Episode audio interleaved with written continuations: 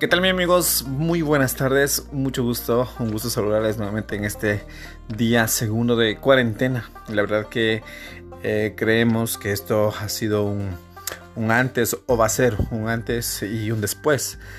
Eh, ya cabe a cada uno de nosotros ponerle nombre, pero los expertos indican que esto es el final de algo y el inicio de otra cosa, ¿no? Entonces creo que eh, deberíamos tomarnos como uh, en parte, en parte con toda la seriedad que esto se merece.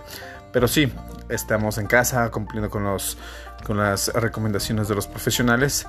Aunque segundo día todavía no es eh, momento de, hacer este, un análisis, ¿no? De, ver qué hemos hecho en, un fin de semana, un domingo. Es muy pronto, es muy pronto, pero esperemos, esperemos que todo esto se vaya llevando de la mejor manera posible. ¿sí?